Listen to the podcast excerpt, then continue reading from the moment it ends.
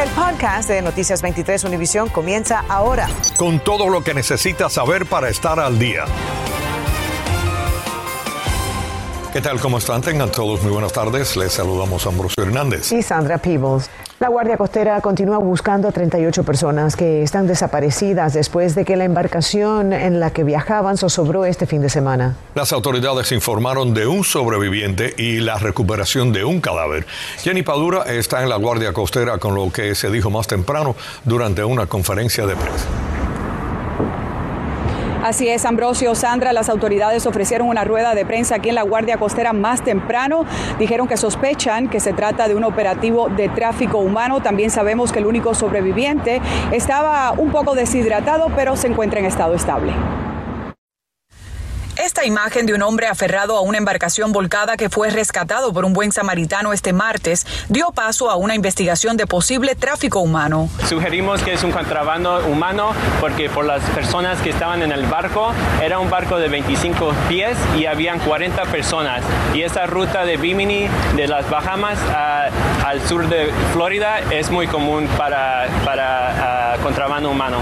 El náufrago le contó a las autoridades que había salido de las islas Bimini en las Bahamas con otras 39 personas el sábado en la noche y que una tormenta los azotó el domingo. Además, que ninguno llevaba puesto chalecos salvavidas. Desde que el buen samaritano notificó a las autoridades, la Guardia Costera ha desplegado recursos por aire y tierra. Ya han peinado unas 1.300 millas cuadradas al este de las costas de Fort Pierce, donde fue encontrado el único sobreviviente hasta ahora. Durante una rueda de prensa, más temprano se informó del hallazgo de un cadáver en las primeras horas de este miércoles. 38 personas permanecen desaparecidas. Obviamente el tiempo está contra nosotros, pero nosotros estamos haciendo cualquier esfuerzo que podamos. Las autoridades no han revelado las nacionalidades del sobreviviente, la víctima y los desaparecidos.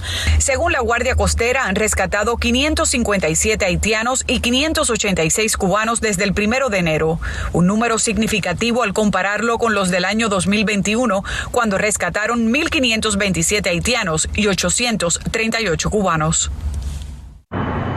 Bueno, aquí la investigación continúa, por supuesto, y la búsqueda. Las autoridades están pidiendo a cualquier persona que crea que una de estas personas desaparecidas pudiera ser un ser querido, se puede comunicar al número que está viendo en pantalla, es el 305-535-4300. Aquí estaremos pendientes de toda la información que surja. En vivo desde Miami Beach, Jenny Padura, Noticias 23, Univisión. Gracias, Jenny. Esta tarde se halla tras las rejas con 75 mil dólares de fianza Israel Pérez por acusaciones e intento de asesinato en segundo grado con un arma mortal en Jayalía. Según el reporte, Pérez apuñaló a una mujer tres veces, aunque el informe no señala la relación entre el hombre y la víctima y solamente dice que se conocían. En caso de que Pérez pague la fianza, deberá permanecer en arresto domiciliario. La policía busca a tres hombres involucrados en un altercado afuera de una gasolinera Racetrack en Lauderdale Lakes. El video muestra a uno de ellos con una camisa amarilla cuando le arrebató el teléfono a una mujer y lo lanzó lejos. Y luego, cuando ella intenta recuperarlo, el individuo lo agarró por el pelo. La mujer finalmente recuperó el teléfono. Si usted tiene cualquier información sobre este caso, llame a las autoridades. Un contratista de la FPL se encuentra en condición crítica esta tarde en el Hospital Jackson después de sufrir una descarga eléctrica en una subestación en Miami. Según el reporte, el hombre se golpeó la cabeza al caer de una escalera tras sufrir la descarga de electricidad en el área de la avenida 37 y Burr Road en Coconut Grove. Bueno, esta tarde el gobernador Ron DeSantis ofreció una conferencia de prensa en el Miami-Dade College, Campus Norte. Ahí el gobernador catalogó como abrupta la decisión del gobierno federal de detener los tratamientos monoclonales. Los mismos creadores de estos fármacos han aceptado que no son efectivos contra la variante Omicron. De hecho, han surgido dudas sobre cuáles eh, sí son las opciones de tratamientos efectivos contra el Omicron, luego de que el Departamento de Salud de la Florida anunciara el cierre de las clínicas del tratamiento de anticuerpos eh, monoclonales. Pero hay nuevas opciones, incluyendo dos antivirales orales de uso ambulatorio disponible para los residentes del sur de la Florida. Tatiana Irizar nos cuenta cómo los podemos conseguir y además nos pone al tanto sobre los medicamentos administrados en los hospitales. Actualmente hay ciertas terapias de anticuerpos efectivas contra Omicron. En estos momentos tenemos como tratamientos, son dos tratamientos monoclonales, una es de la Glaxo y la otra es una que se está produciendo en China, que han demostrado que son efectivas realmente contra la variante Omicron. Lamentablemente los otros dos que se estaban utilizando, como era el Regeneron, no son efectivos contra esta variante y por lo tanto se han retirado. En el sur de la Florida se administran en hospitales los anticuerpos Evulshed de AstraZeneca y Sotrovimab de Glaxo-Vir, al igual que el Remdesivir para uso ambulatorio en el hogar están aprobadas dos píldoras antivirales, Paxlovid de Pfizer y Molnupiravir de Merck. El de Pfizer contiene dos pastillas. Dos eh, son eh, las que se emplean para el tratamiento del HIV, que permite que el principio activo, que es la otra pastilla, dure más en la circulación y ataque más el virus. Y la de Merck es una sola pastilla. Cada una de ellas se va a tomar en cualquiera de los dos tratamientos cada 12 horas por 5 días. El tratamiento se debe iniciar durante los primeros cinco días del diagnóstico de COVID-19 y previene complicaciones.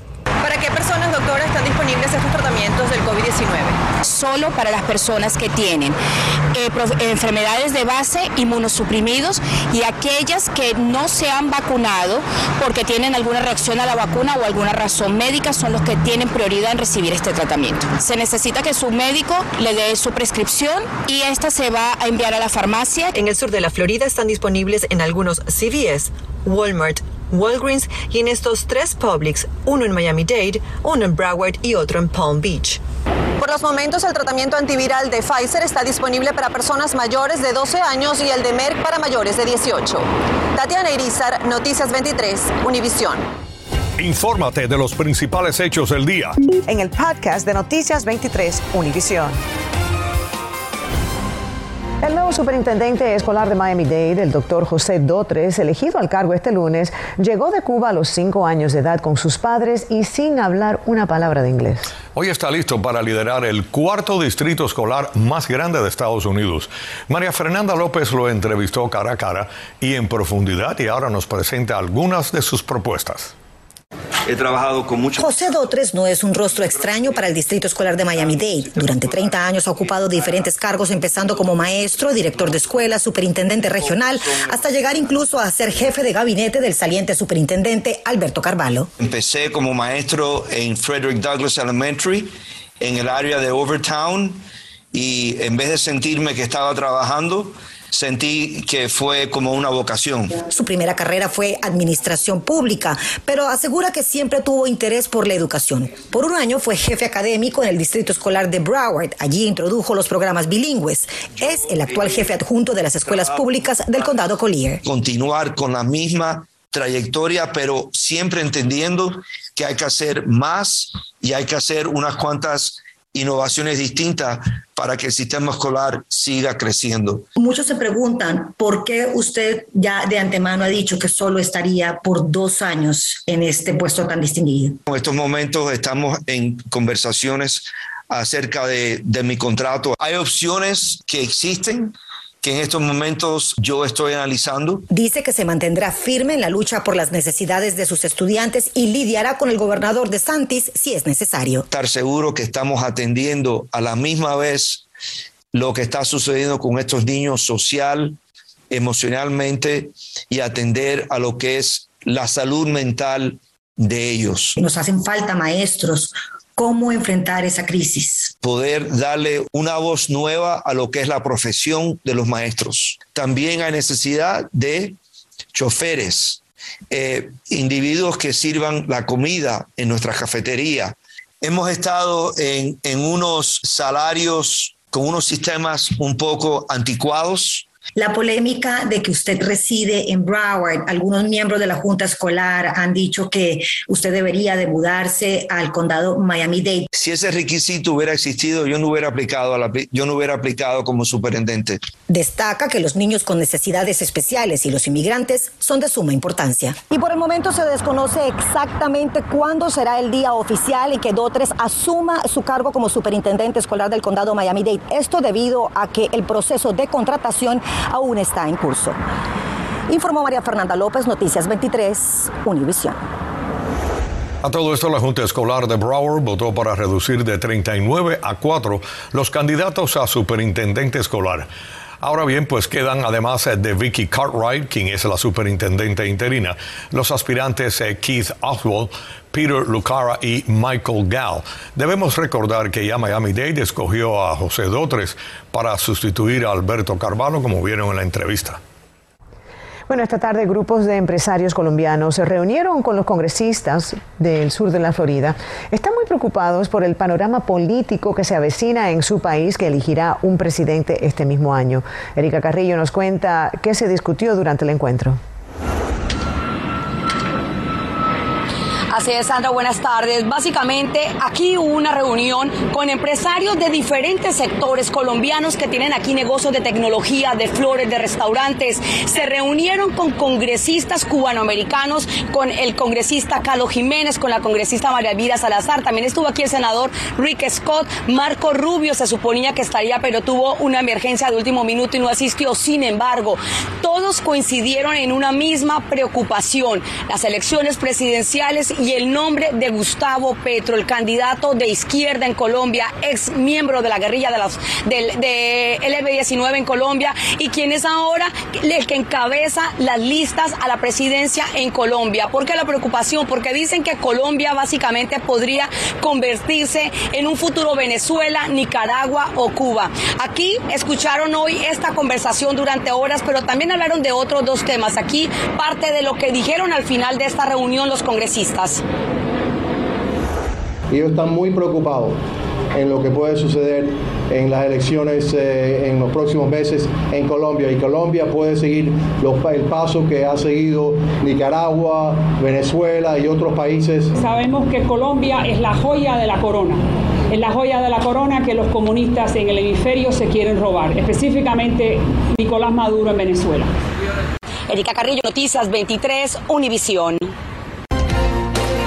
El secretario norteamericano de Estado, Anthony Blinken, incluyó a Cuba en la lista de países que practican la trata de personas. La inclusión tuvo lugar durante una reunión del Grupo de Trabajo Interinstitucional destinado a monitorear y combatir la trata. Según el informe de la Oficina de Democracia, el régimen se beneficia de programas de trabajos forzosos como son las misiones médicas, profesores de danza, entrenadores y otros profesionales para exportar mano de obra. Una nueva pintada contra el gobernante cubano Miguel Díaz Canel apareció en el municipio de 10 de octubre en La Habana. Un reporte publicado en las redes sociales muestra a cuatro agentes del Ministerio del Interior inspeccionando el muro donde se ve grabado el mensaje. En el letrero pintado se puede leer abajo Canel, seguido por un calificativo obsceno.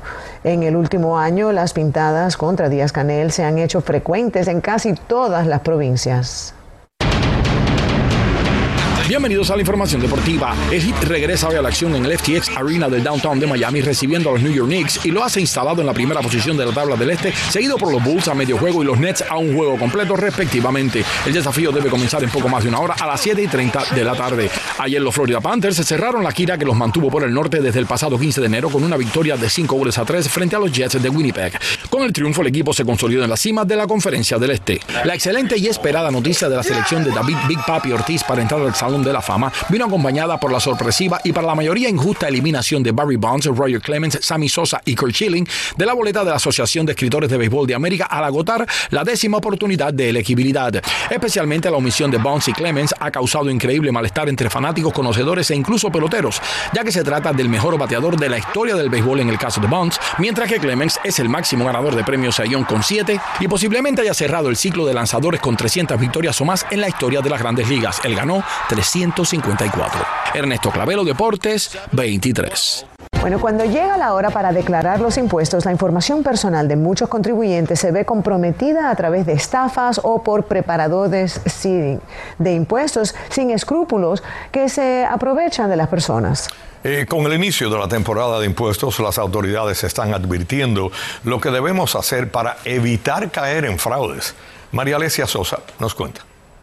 Así como comenzó el periodo para declarar impuestos, comenzaron también las trampas para tratar de sacarle dinero. La Unidad de Investigación Criminal del Departamento de Rentas Internas o IRS exhorta a no poner en riesgo su dinero ni información. Lo primero, saber elegir al preparador de impuestos. ¿En qué te tienes que fijar? A veces a nosotros lo que hacemos este trabajo nos califican por el valor de reembolso. O si tiene un buen reembolso, un reembolso grande, eres bueno. No, señor. Pídale su número de identificación de preparador de impuestos o PETIN por sus siglas en inglés. Busque credenciales, busque calificaciones, que no sea una oficina que se desaparece en el año, eh, que nada más están en la época de impuestos y el 15 de abril, el 16 de abril ya usted no los encuentra en su oficina. Además, no firme una declaración de impuestos en blanco. Cuando estamos preparando aquí la planilla, le decimos a la persona, mire, su reembolso va a ser, un ejemplo, 4.412 dólares. Que tú lo veas que ese es el que tú estás firmando, no uno diferente. Asegúrese de recibir su reembolso. Este debe ir a su cuenta y no a la de su contador. Y a la hora de pagar. Nunca mandes ni pagues con tarjeta de regalo, eh, jamás. Nunca pagues con dinero efectivo en una oficina de ningún preparador, ningún contador de impuestos. Recuerde, el IRS solo se comunicará con usted por correo postal. El IRS no te va a mandar email no te va a llamar a amenazar. Usted si alguien lo llama, usted o cuelgue el teléfono o incluso toma el número y si tiene tiempo reporte ese número al IRS porque es, va a ser una estafa. Y proteja su información personal, nunca comprometa sus datos en la respuesta a un mensaje de texto, un correo electrónico o una solicitud por redes sociales de alguien que asegure ser el IRS. María Alesia Sosa, Noticias 23, Univisión. Por ahora nos despedimos. Gracias por la sintonía. Acabas de escuchar el podcast de Noticias 23 Univisión. Puedes descubrir lo mejor de los podcasts de Univisión en la aplicación de Euforia o en univision.com diagonal podcasts.